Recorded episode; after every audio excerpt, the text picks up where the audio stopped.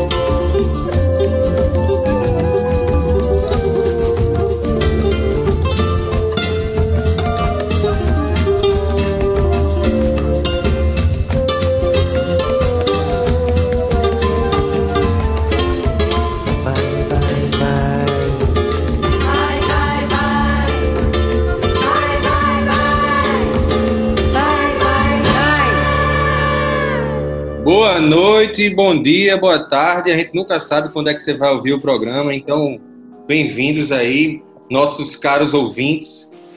E aqui uma grande pessoa contribuindo demais para a cultura vinílica, para essa confusão que a gente se meteu aí no século XXI. Estou aqui com a Ari também, nosso e trouxemos aqui Rafa Rocha. Rafa, bem-vindo aí ao Nagulha. Vamos embora aí passar uma hora ouvindo só sonzeira da confusão que você se meteu e meteu a gente, que é a Noise. Bem-vindo, velho. Bem-vindo, Rafa. Valeu, pessoal. Bom dia, Ari. Bom dia, Rodrigo. Bom dia, todo mundo está ouvindo. Uma honra estar aqui presente, falar de um assunto que eu gosto tanto, de música brasileira, falar de vinil, coisa boa. É, velho, como é que dá esse start aí da Noise? Cara, então, a Noise começou em 2007, na verdade. A gente começou com uma revista gratuita de música uh, lá em Porto Alegre. E a ideia surgiu porque, cara, incrivelmente, assim, em Porto Alegre, em 2006, 2007, assim, quando eu tava lá no meio da faculdade, por aí, uh, Porto Alegre tinha várias publicações gratuitas, assim, a gente tinha uma cultura de publicações jovens, de comportamento gratuitas, que já rolavam assim na cidade e eu sempre fui músico, sempre fui aficionado em música, sempre consumi muito veículos de música além da própria música, assim, né? E cara, eu queria muito fazer um lance desse, assim, eu queria muito conseguir fazer uma, uma coisa que unisse o que eu estudava na época, que era comunicação e música.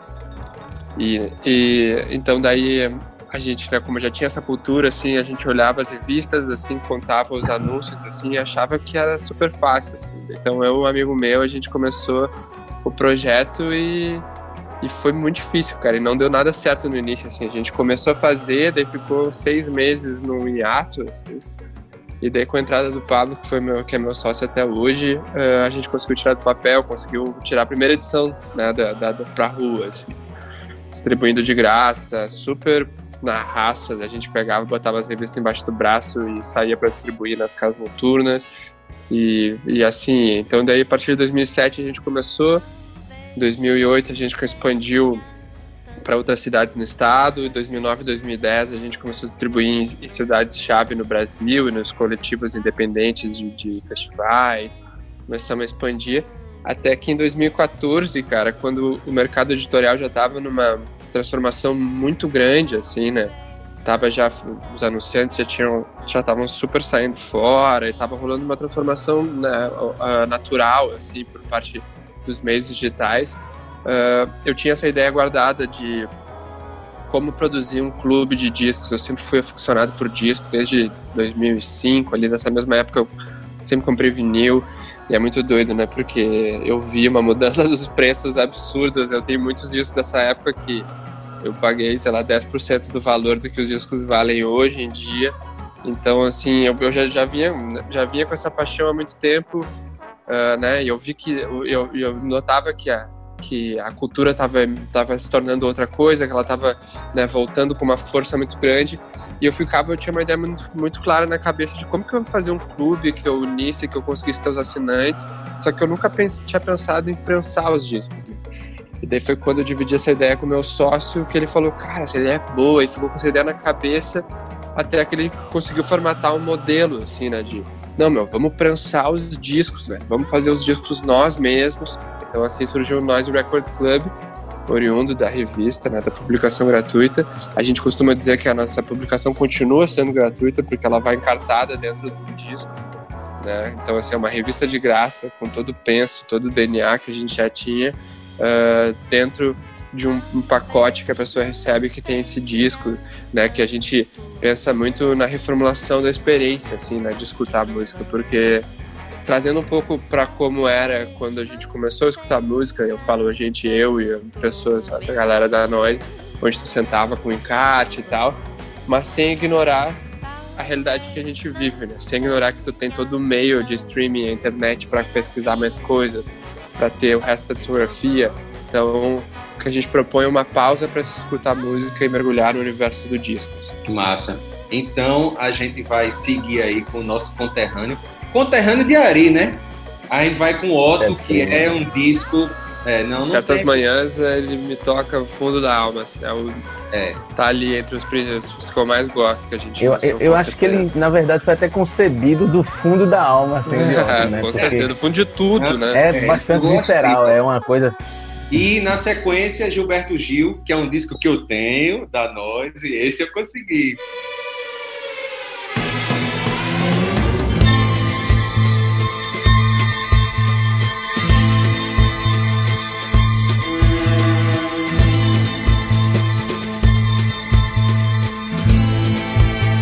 Há sempre um lado que pesa e outro lado que flutua. A tua pele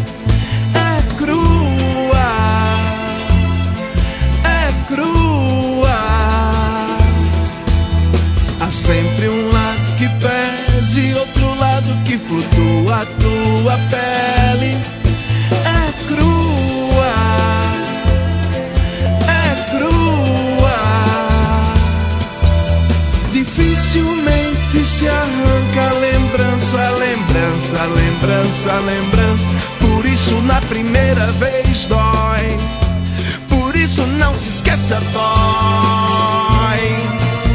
E ter que acreditar num caso sério e na melancolia que dizia, mas naquela noite que eu chamei você, fudia, fudia. Mas naquela noite que eu chamei você, fudia de noite de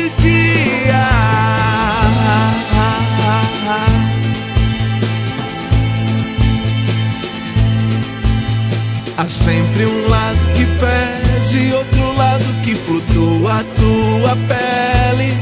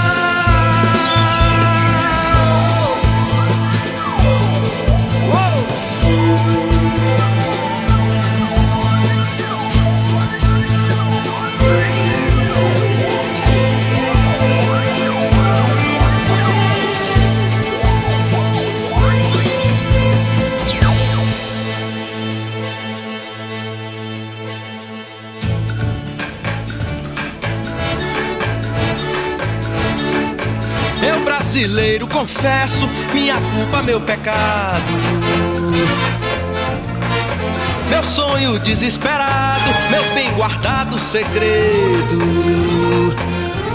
Minha aflição. Eu brasileiro confesso minha culpa, meu degredo.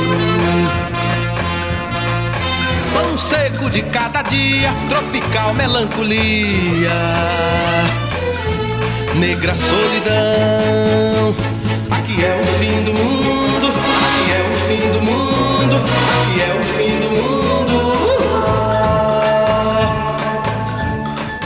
Aqui o terceiro mundo pede a bênção e vai dormir. Entre cascatas, palmeiras, araçás e bananeiras, ao canto da Juriti. Aqui meu pânico e glória, aqui meu laço e cadeia. Conheço bem minha história, começa na lua cheia e termina antes do fim. Aqui é o fim do mundo, aqui é o fim do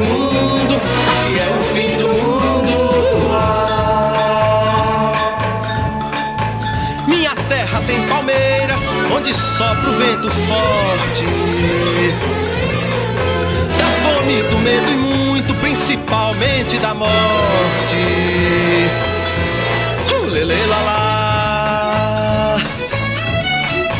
A bomba explode lá fora, agora o que vou temer? Oh yes, nós temos banana, até pra dar e vender.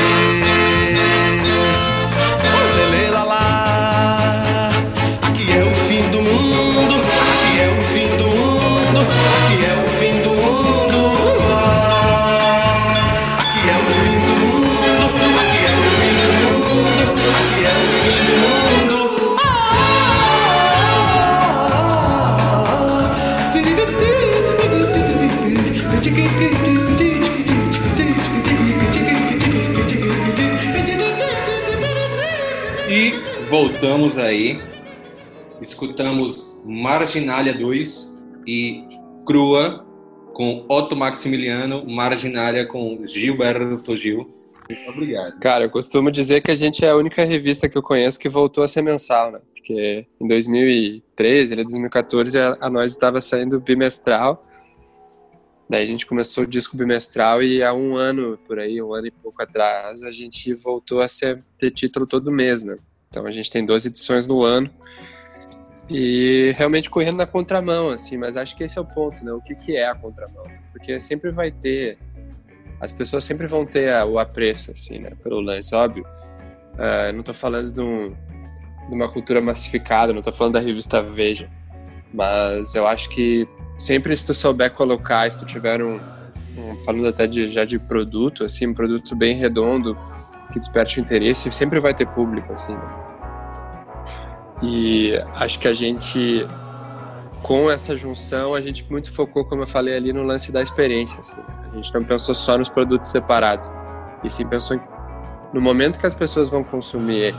Né? Eu já tinha todo o know-how da experiência do vinil, assim, por né, co- colecionar e ter discos há muito tempo, mas eu, eu, eu se- eu sentia que havia abertura para isso. Né? Se eu pegasse, ah, os meus discos antigos, se eu tivesse uma publicação falando sobre isso, se eu tivesse uma coisa que eu mergulhasse mais, ia ser muito do caralho, saca?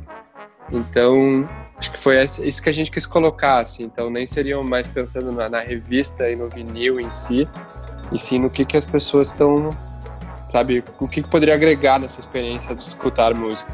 Vamos voltar a ouvir música. a gente vai com, com Curumim, né? Com Compacto, que é um disco É pela madrugada. Japan, é, meio Japan. Pop Show, É né? um Japan Pop Show. E Emoriô, Dia da Caça, com o Mestre Gil, que, assim, né, já tocou, mas podia ser só dele, meu irmão. Porque o cara, ele pode tudo, velho. Gil pode tudo. É, não, e essa fusão, né? Essa, essa fusão aí do, do, do clássico com o moderno, digamos você juntar o Gilberto É. Gil com, com o Baiana System, né? É, foi, foi algo, Foi- né? Eu posso dizer de perto ali, porque a gente estava fazendo um projeto junto com a Devassa, né? A gente fez um documentário sobre, sobre esse, esse Ah. encontro aí. Tá na Globoplay, por sinal, de 40 e tantos minutos, onde a gente mostra todos os ensaios. Eu tava presente nos ensaios filmando. E foi algo, assim, cara. Foi uma das coisas mais fodas que eu já vi na minha vida.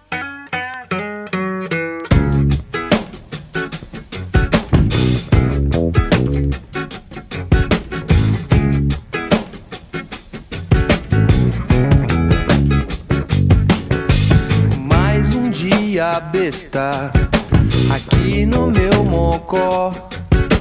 Quero fazer contato, engrossar o caldo do mocotó. Descarregar direto pro oco da cabeça. Neurônios descontrolados,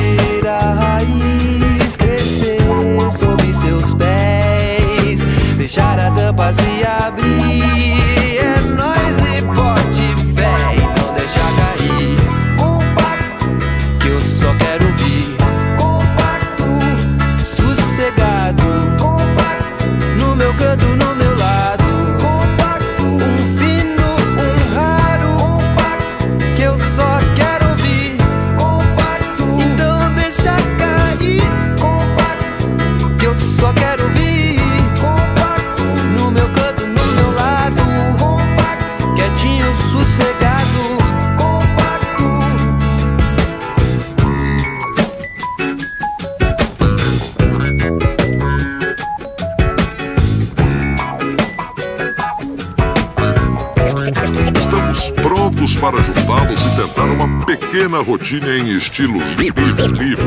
Tudo isso ao som da música. Use somente sua imaginação e faça o que lhe faz sentir bem. Se você, se você, se você tiver algum problema, não, não fique desencorajado.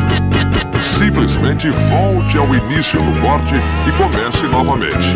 Vamos então escutar junto com os melhores já. pum pum pum pum pum pum bum, bum.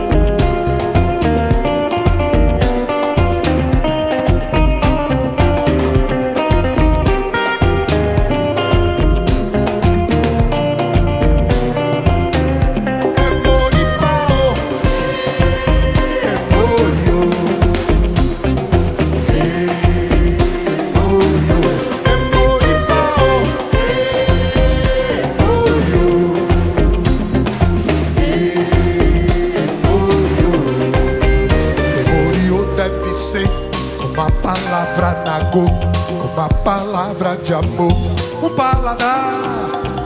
Memoriou deve ser alguma coisa de lá, sol, a lua, o céu, pra Oxalá. Memoripao.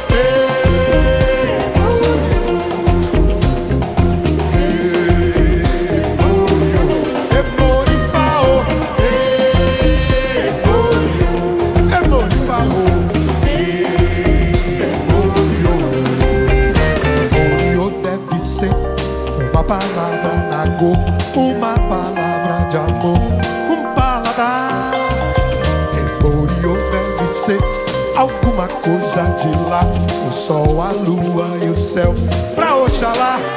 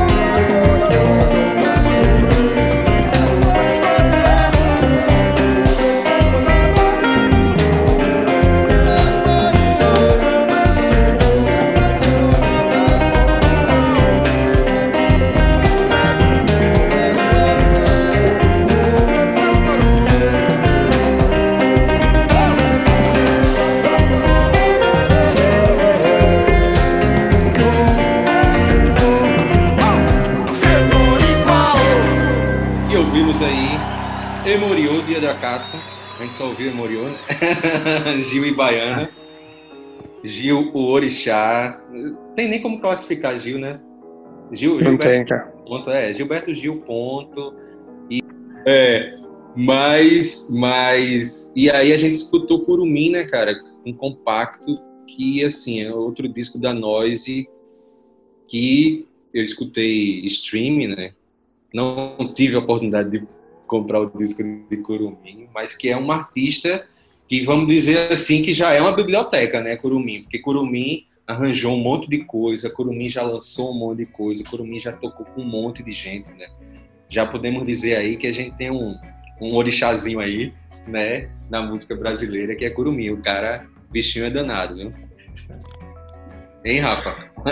Cu- Kuruma é foda, né? Di- Difícil falar. Eu acho ele, ele é um dos artistas que eu acho mais interessantes, assim, né? De, de- até por estilo de som, se assemelha muito com o tipo de som que eu gosto, tipo de som que eu faço. Então, eu gosto muito da abordagem que ele traz nos, nos discos dele.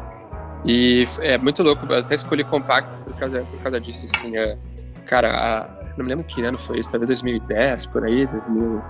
Eu tinha, eu conhecia o Curumim, assim, né, de, de nome e tal, mas eu, eu não, não, não sacava tanto a, a, a obra, todos os discos, eu tinha escutado a Chave de Perdidos ali, e, e confesso que na, na época eu tinha passado batido um pouco já para o Pop Show. E, e o Rômulo Frois, a gente estava fazendo uma matéria com ele, e ele falou, cara, então, a gente estava falando sobre essa a nova.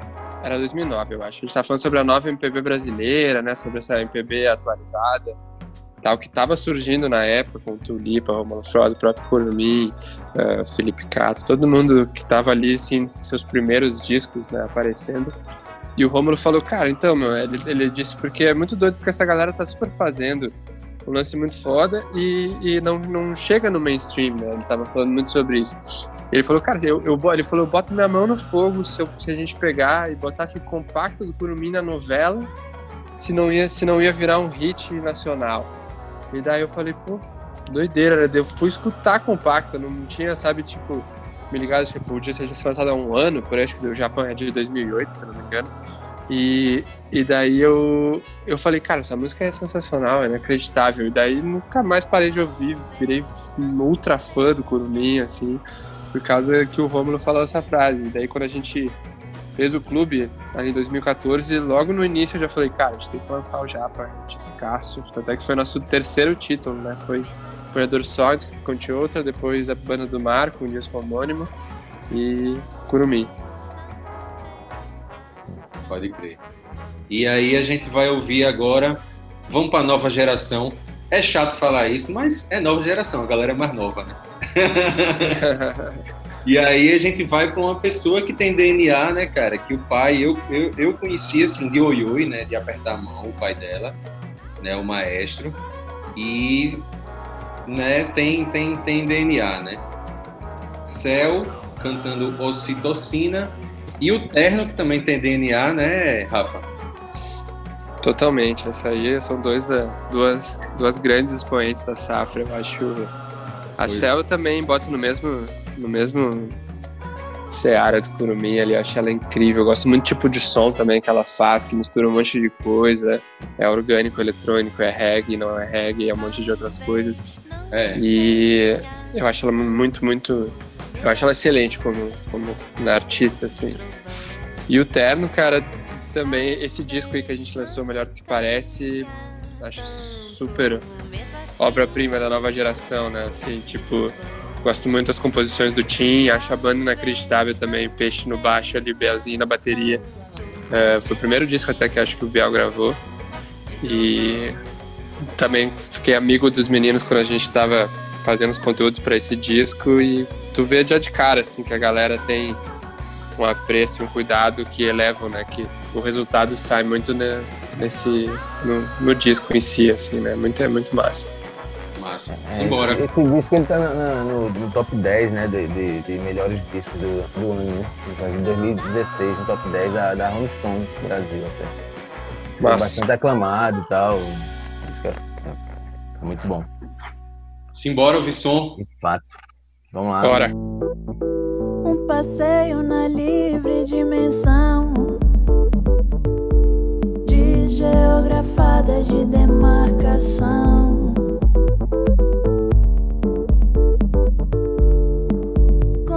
Continental tem minhas regras.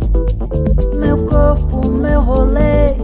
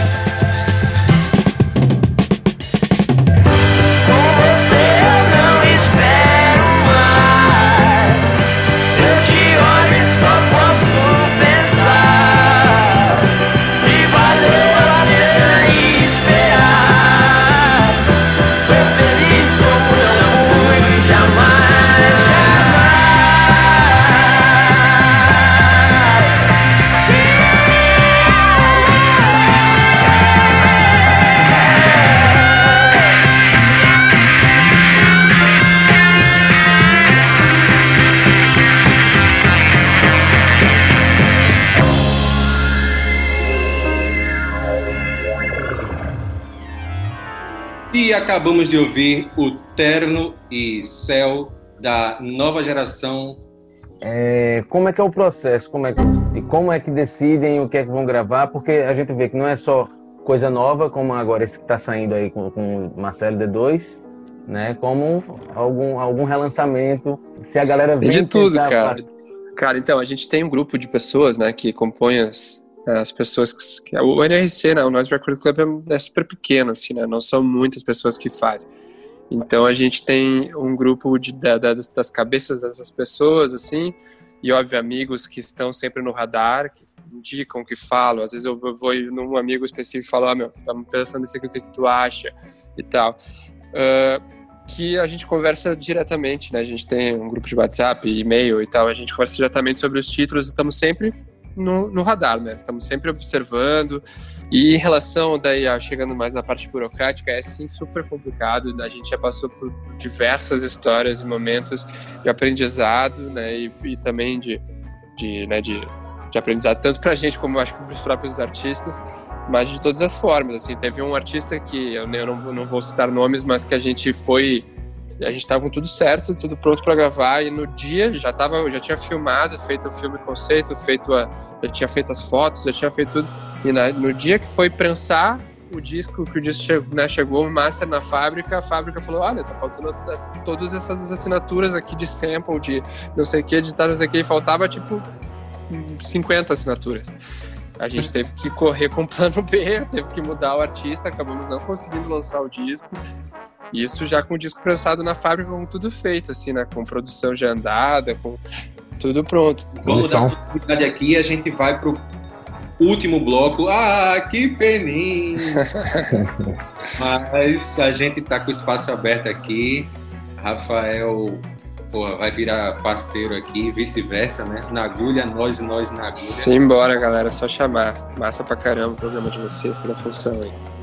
Massa. A gente ainda volta um pouquinho depois, né? Pra se despedir, né? Melhor, né? E aí, gente- último bloco, né? Último bloco. É, A gente vai com Bugarins, Foi Mal e na sequência Paralamas com Busca Vida, que Paralamas, cara, Paralamas pra mim foi o primeiro show que eu vi. Eu não sei o ano, mas foi anos 80. Foi o primeiro show que eu vi que me tirou a atenção do Titãs, que eu era fanático pelo Titãs. Eu devo ter ido pra, nos anos 80, 90 para cinco ou seis shows do Titãs. Então vamos lá, né? Embora. Som.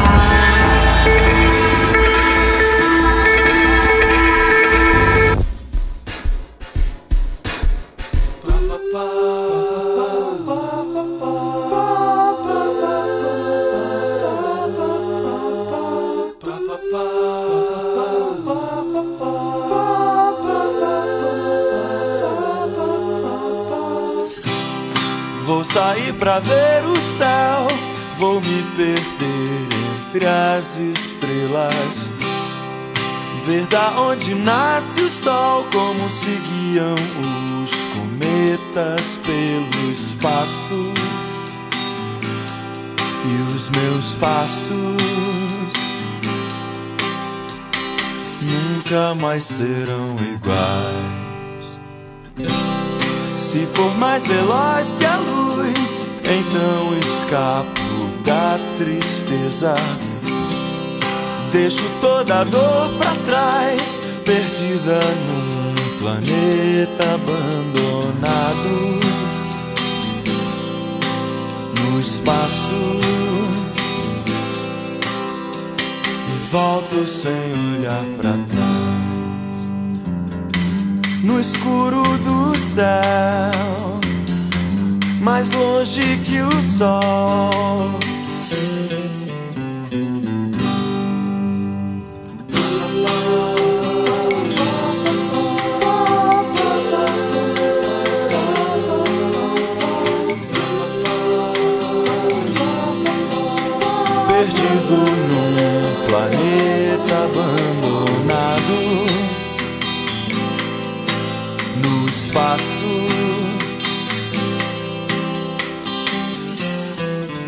Ele ganhou dinheiro, ele assinou contratos e comprou um terno, trocou o carro e desaprendeu a caminhar no céu.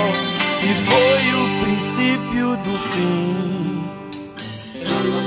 Se for mais veloz que a luz, então escapo da tristeza. Deixo toda dor pra trás, perdida num planeta abandonado. No espaço.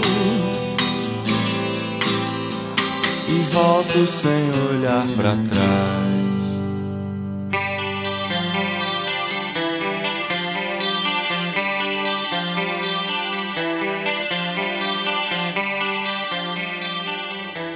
É, Ah, foi, um, foi, foi um dos primeiros shows também que eu vi de banda nacional eu gostava muito, assim. Eu vi no Planeta Atlântico, lá em Rio Grande do Sul, sei lá, 90 e tantos. E, cara, era uma coisa, assim, né? Tipo, todo mundo pulando, era muito, muito foda mesmo. É no, no- no repertório, no repertório de, da turnê de 30 anos, né, de Paralamas, ele, ele fazia essa, essa música, Busca Vida, em junção com, com Won't Get Fooled Again, do The Who. Olha, caramba, como isso? Paralamas. Uma tinha a outra, a outra uma pauleira. Mas enfim, é. Se deixar, a gente vai passar o dia falando do Paralama. velho. Com certeza. Mas, velho, microfone aberto aí. Valeu, Rafa, por ter vindo aqui, né? Por estar. Ter vindo não, né? Tu não veio pra lugar nenhum. Tu tá na tua casa, ou no teu escritório, sei lá, a gente tá na da gente.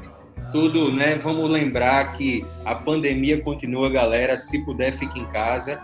E a gente teve aqui no programa esse convidado especialíssimo, Rafa Rocha, aí diretamente do Sul, para mostrar para gente aí o que a bagunça que a Noise trouxe para gente e tomara que seja ad eterno, meu irmão. Continue aí com esse trampo. Obrigado, é, bem-vindo aí. Esse é só o primeiro de muitos. Vamos fazer o nosso jabá aqui, meu irmão. Pô, galera, eu que agradeço o espaço aí. É sensacional o programa. Falar de cultura, falar de música, falar de vinil. Cada vez mais raro e cada vez mais importante. Parabéns pelo trabalho de vocês. Obrigadão pelo papo também. Acho que isso é, como falou, se deixasse a gente ficar falando de música, aí daqui a pouco ia botar uns discos pra rodar e também aqui do lado da- de cá. E daí já viu, já ia mandar final de semana e acabava nunca mais. Massa. Massa, massa. Vamos embora. Eu queria agradecer também, valeu, Rafa, valeu, Rodrigo. Massa. Valeu aí, ouvintes. Massa, vamos embora. Só música boa. E vamos encerrar com Xênia França, diretamente do Recôncavo Baiano, que é uma terra que, minha gente, se você não conhece música do Recôncavo, né, que me desculpem, mas você tá mal informado, porque você já ouviu Caetano, né? já ouviu Caetano, já ouviu Betânia, eles são filhos do Recôncavo, entre mil e uma outras pessoas. Tá aí, a gente encerra com Xênia França, com Pra Que Me Chamas. Vamos embora, damos por encerrado. Tchau! gmail.com.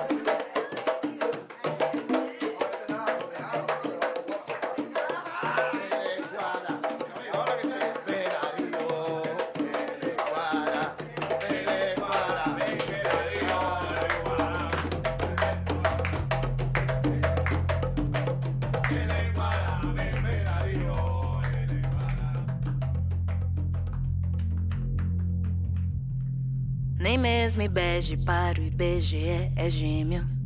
E Calundu, Sozanga, a baiana, o baiano, que são lembrados na folia em fevereiro.